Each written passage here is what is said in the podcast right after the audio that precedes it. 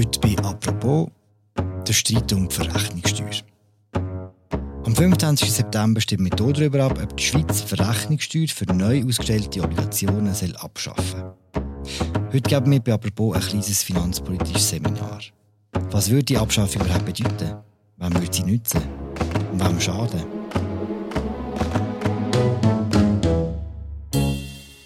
Dabei hilft uns heute Conan Stählin. Er ist Wirtschaftskorrespondent im Bundeshaus. Mein Name ist Philipp Loser und das ist eine neue Folge von «Apropos» im täglichen Podcast vom Tagesanzeiger und der Redaktion der Medien. Hoi Conny. Hoi. Conny, du hast dir die komplizierteste Vorlage von diesem Abstimmungssonntag ausgesucht. Ja, es ist tatsächlich nicht ganz trivial, aber auch spannend. Wir fangen aber ganz einfach an. Normale Bürgerinnen und Bürger begegnen die Verrechnungssteuer genau einmal im Jahr, und zwar beim Ausfüllen von der Steuererklärung, wo ich einmal jedes Jahr muss überlegen muss, hat das jetzt das Konto Verrechnungssteuer oder hat es nicht? Dann schaue ich es nach und es ist immer wieder irgendwie gleich. Und ich weiss es nächstes Jahr aber sicher nicht mehr. Hilfe auf die Sprünge. Wie funktioniert die Verrechnungssteuer für Privatpersonen? Also, nur schnell am Rand. Einige Leute haben Glück, wenn sie in einem Kanton wohnen, wo das Steuersoftware für sie übernimmt, wie ich in Zürich, Aha. ist das ganz einfach. Man muss der Behörde ja mal ein Kränzchen winden. machen wir sonst ja genug selten. Ähm, aber zur Sache. Ähm, wenn du oder ich Erträge aus Schweizer Aktien, Obligationen, einem gemischten Fonds oder auch einfach Zinsen von einem Bankkonto überkommen, dann unterliegen die der Verrechnungssteuer. Die beträgt 35 Prozent geht an die Steuerverwaltung vom Bund. Und der Witz daran ist, dass die zurückgezahlt wird, nachdem man die Vermögenswert in der Steuererklärung angegeben hat. Und wenn, nur mal kurz, wenn haben Sie denn gezahlt? Du hast sie nicht selber gezahlt, sondern die Institution, die dir die Erträge zurückerstattet, gibt 35% automatisch an der Steuerverwaltung ab. Perfekt. Und dann komme ich sie zurück, wenn ich sie bei der Steuererklärung angebe. Richtig. Das hat einen Grund. Es handelt sich bei der Verrechnungssteuer um eine sogenannte Sicherungssteuer. Das heißt, sie bezweckt, dass wir nicht beschissen bei der Steuererklärung. Erklär mal schnell. Sicherungssteuer. Warum beschissen wir weniger, wenn wir das äh, dort zurückbekommen? Weil man einen Anreiz hat, die 35 Prozent dann zurückzubekommen. Aus dem Grund gibt man das in der Steuererklärung an. Okay, Wenn es nicht für angeben würde man es nicht zurückbekommen. Genau, ich sage, ich habe das Konto und die Erträge und so und dann, okay, alles Richtig. klar. Und alles, was wir jetzt geschwätzt haben, hat aber nichts mit der Abstimmung zu tun. Doch, ein bisschen, aber es ist sicher nicht der entscheidende Punkt bei der Abstimmung. Die Diskussion bei der Abstimmung dreht sich nämlich viel stärker um ausländische Investoren, um institutionelle Anleger oder die Institutionen, die die Papiere rausgeben. Was soll denn genau abgeschafft werden? Welche Verrechnungssteuer? Es geht um die Verrechnungssteuer auf Obligationen, auf Hochdeutsch sagt man dem auch Anleihen oder auf Englisch Bond, das gehört mit der Schweiz auch bei diesem Begriff. Und das sind Schuldtitel. Die zeigen also, dass jemand jemand anderem Geld ausgelehnt hat, und zwar zu welchem Zins, über welche Zeitdauer. Das ist ein beliebtes Instrument für Firmen, aber auch für die öffentliche Hand. Äh, Energieunternehmen, die oft im Besitz von öffentlicher Hand sind, oder Verkehrsunternehmen, Gemeinden, Kantone, sich zu finanzieren. Bei dieser Abstimmung geht es jetzt darum, dass die Verrechnungssteuer auf die Obligationen, die neu im Inland ausgegeben werden, gestrichen werden sollen. Mhm. Blöd gefragt, ist das nicht ein Nullsummenspiel? Weil man hat ja die Verrechnungssteuer dann bei der nächsten Steuererklärung sowieso wieder zurückbekommen. Man könnte es meinen, aber ein kleiner Teil der Verrechnungssteuer wird nicht zurückerstattet. Das hat verschiedene Gründe. Einerseits gibt es gewisse Personen, die Steuer hinterziehen in der Schweiz, die aus dem Grund die Verrechnungssteuer nicht zurückbekommen. Das ist aber allerdings ein relativ kleiner Teil. Ein viel größerer Teil von dem Geld, das am Schluss beim Bund bleibt, kommt aus dem Ausland. Das sind einerseits ausländische Anleger, die zwar in ihrem Heimatland steuerehrlich sind und aus dem Grund über einen automatischen Informationsaustausch mit der Schweiz einen Teil von dem Geld zurückbekommen. Allerdings nicht alles. Das nennt man Residualsteuer. Dann gibt es nochmal einen Teil von ausländischen Anlegern in der Schweiz, wo die Verrechnungssteuer gar nicht zurückfordern Vielleicht aus dem Grund, weil sie es die Heime nicht angeben, vielleicht aber auch, weil sie kein Doppelbesteuerungsabkommen mit der Schweiz haben. Und dann bleibt das Geld einfach in der Schweiz. Das heißt, für die Ausländerinnen und Ausländer oder für die ausländischen Firmen würde es besser werden, wenn jetzt die Verrechnungssteuer weg würde fallen. Das ist so, ja. Vielleicht muss man noch sagen, um wie viel Geld es geht. Ähm, total nimmt die öffentliche Hand pro Jahr 5 Milliarden Franken aus der Verrechnungssteuer ein, total aus allen Vermögensklassen. bei den Obligationen geht es da um etwa 5% von diesen 5 Milliarden. Das heisst, man redet von gut 200 Millionen im Jahr. Mhm. Okay. So viel zu dem. Danke vielmals bis jetzt. Ist es wirklich es ist nicht einfach, äh, aber ich glaube, einigermaßen komme ich jetzt auch daraus. Was ist denn der Hintergrund der Abstimmung? Wer hätte die Reform wählen und warum? Treiber sind Wirtschaftsverbände, angeführt von der Bankiervereinigung und dem Wirtschaftssachverband Economy Suisse. In der Politik werden sie unterstützt von den bürgerlichen Parteien und die Linken sind dagegen. Es ist ein klassischer Links-Rechts-Graben. Ein Vater von dieser Reform ist der SVP-Nationalrat Thomas Matter. Er sagt, dass in ein paar Jahren zusätzliche Gewinnsteuern fließen werden, wenn man die Verrechnungssteuer jetzt abschafft. Was ist die Logik hinter dieser Aussage? Das ist das klassische Argument der Befürworter der Abschaffung. Man erhofft sich, wie bei so vielen Steuerreformen, Impuls für die inländische Wirtschaft. Zum dem Mechanismus erklären, tut mir leid, muss ich ein bisschen ausholen und es wird ein bisschen kompliziert. Andere wichtige Finanzplätze, zum Beispiel Luxemburg, London, aber auch Irland wird oft genannt, äh, gibt es die Verrechnungssteuer oder ähnliche Sachen nicht. Darum ist es für Anleger attraktiver, dort Obligationen zu kaufen, weil sie dort den temporären Liquiditätsentzug, man hat ja das Geld eine Zeit lang nicht, und administrativen Aufwand nicht haben, wo sie in der Schweiz haben. Weil die Firmen aber wollen, dass ihre Obligationen attraktiv sind auf dem Markt, emittieren sie lieber im Ausland emittieren als in der Schweiz. Darum bauen sie dort entsprechende Infrastrukturen aufbauen, Leute anstellen, um das Ganze zu managen. Sie zahlen Gebühren und Beratungshonorar. Und die Hoffnung ist, dass, wenn der Nachteil in der Schweiz wegfällt, dass das zu einem Teil zurück in die Schweiz fließt. Das Geld, das die Firmen im Ausland ausgeben. Es ist nicht die erste Steuerreform, es ist nicht das erste Mal, wo die Bürgerlichen das Argument brauchen. Stimmt denn das Argument? Passiert denn das jeweils? Über den Mechanismus, den ich gerade erzählt habe, müssen wir eigentlich nicht streiten. Das, es gibt niemanden, der ernsthaft bestreitet, dass ein gewisser Teil zurückfließen in die Schweiz. Die Frage ist einfach, wie viel Geld ist das und wiegt das die Mindereinnahmen, die es völlig unbestritten auch gibt, auf. Kann man es denn berechnen, die beiden Seiten? Man kann das berechnen und jetzt wird es richtig kompliziert. Äh, müssen wir uns wieder äh, eine extra Runde gönnen.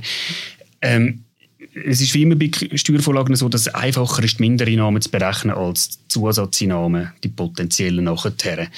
Mindereinnahmen betragen im ersten Jahr etwa 25 Millionen Franken und dann kommt jedes Jahr kommen nochmal etwa 25 Millionen Franken dazu, sodass man nach einigen Jahren etwa bei 200 Millionen Franken pro Jahr wären, die weniger würden reinkommen. Das ist eine Berechnung, die auf dem aktuellen Zinsniveau äh, basiert. Die Zinsen steigen aber im Moment. Der Zinscoupon könnte auf 4% steigen. Das ist nicht extrem realistisch, aber denkbar. Und dann könnten bis zu 800 Millionen pro Jahr weniger reinkommen. Mhm. Wie viel wieder zurückfließt, das ist schwieriger zu berechnen, hast du gesagt? Das ist viel schwieriger zu berechnen. Das ist, das ist ein grosser Streitpunkt. Weil man nicht weiß, wie Menschen unter anderen Rahmenbedingungen sich verhalten. Man kann in die Vergangenheit zurückschauen, wo es andere Reformen gegeben hat und schauen, was ist dort genau passiert. Man kann natürlich auch Umfragen machen mit den Betroffenen, aber ein perfektes Abbild von der Realität kann man nicht geben. Und darum weiß man nicht, was passiert. Gibt es denn Schätzungen? Es gibt Schätzungen, allerdings muss man hinter die auch grosse Fragezeichen setzen. Es gibt eine Studie von, vom renommierten Institut BAC Economics, die sagen, dass schon in fünf Jahren die Steuereinnahmen in der Schweiz 300 Millionen höher wären als das, was wir im Moment mit der Verrechnungssteuer einnehmen. Das klingt auf den ersten Blick super. Wenn man genauer anschaut, wird es ein bisschen komplizierter. Einerseits berufen die sich auf eine Schätzung von der Bankiervereinigung, dass 900 Milliarden Anlagevermögen innerhalb von fünf Jahren zurück in die Schweiz kommen. Mhm. Allerdings, das ist ein bisschen Finger in die Luft. Das wäre recht viel, oder? Das wäre enorm viel Geld. Das ist mehr als äh, die, die gesamte Wirtschaftsleistung von der Schweiz in einem Jahr. Allerdings, die tun das äh, nicht besonders transparent begründen. Sie haben das auf ihrer Homepage in einem Blog-Eintrag aufgeschrieben, warum das so sei. Der ist nicht ein auf vier Seiten lang und das ist vielleicht ein bisschen bezeichnend, ist unter der Meinungssektion von der Bankvereinigung publiziert. Kommen wir auf die Gegnerseite. Die Linken sind gegen die Abschaffung von der Verrechnungssteuer auf inländische Obligationen. Ich kann es schon recht flüssig sagen, finde ich. Was sind denn die Argumente von der, von der Linken? die argumentieren vor allem mit, mit Mindereinnahmen, ähm, wo sie sagen, ja, sie können bis zu 800 Millionen betragen, was eben nicht besonders realistisch ist, dass es tatsächlich so viel wird, aber es gibt ganz sicher substanzielle Mindereinnahmen. Und zudem sagt sie unter anderem, dass es Schlupflöcher für Steuerhinterzieher wird geben. Der zweite Punkt muss man ein bisschen einordnen. Tatsächlich weiss auch in dieser Frage niemand, welchen Einfluss das Ganze auf die Steuerehrlichkeit hätte. Es gibt viele Annahmen, was da könnte passieren. Die plausibelste ist für mich allerdings, dass es im Inland, zumindest im Inland keinen grossen Einfluss hätte. Der größte Teil der Obligationen wird sowieso von institutionellen Anlegern, zum Beispiel Pensionskassen, geben. Die sowieso korrekt deklarieren. Alles andere wäre hochstrafbar. Und wer als private Steuern bei Obligationen hinterziehen will, der könnte das jetzt auch schon problemlos, indem er einfach im Ausland postet. Mhm. Ein Argument ist glaube ich auch noch, dass ein weiteres Steuergeschenk für die Reichen sei. Ist da etwas dran? Ja, die Gegnerschaft sagt, es sei ein Steuergeschenk für Konzerne. Ja, da wird es gerade wieder kompliziert. Das hat insofern seine Richtigkeit, weil wenn Konzerne im Moment im Inland emittieren, dann äh, sie das in einem Markt, wo nicht besonders viel Wettbewerb herrscht und aus dem Grund müssen sie einen relativ hohen Coupon zahlen. Wenn der Markt im Inland allerdings belebt würde, das ist ein Argument, und da gibt es auch Berechnungen von der Steuerverwaltung dazu, dann könnte der Coupon sinken, heißt die Firmen müssten auf die Obligationen, die sie ausgeben, weniger Steuern zahlen und kämen dort günstiger weg.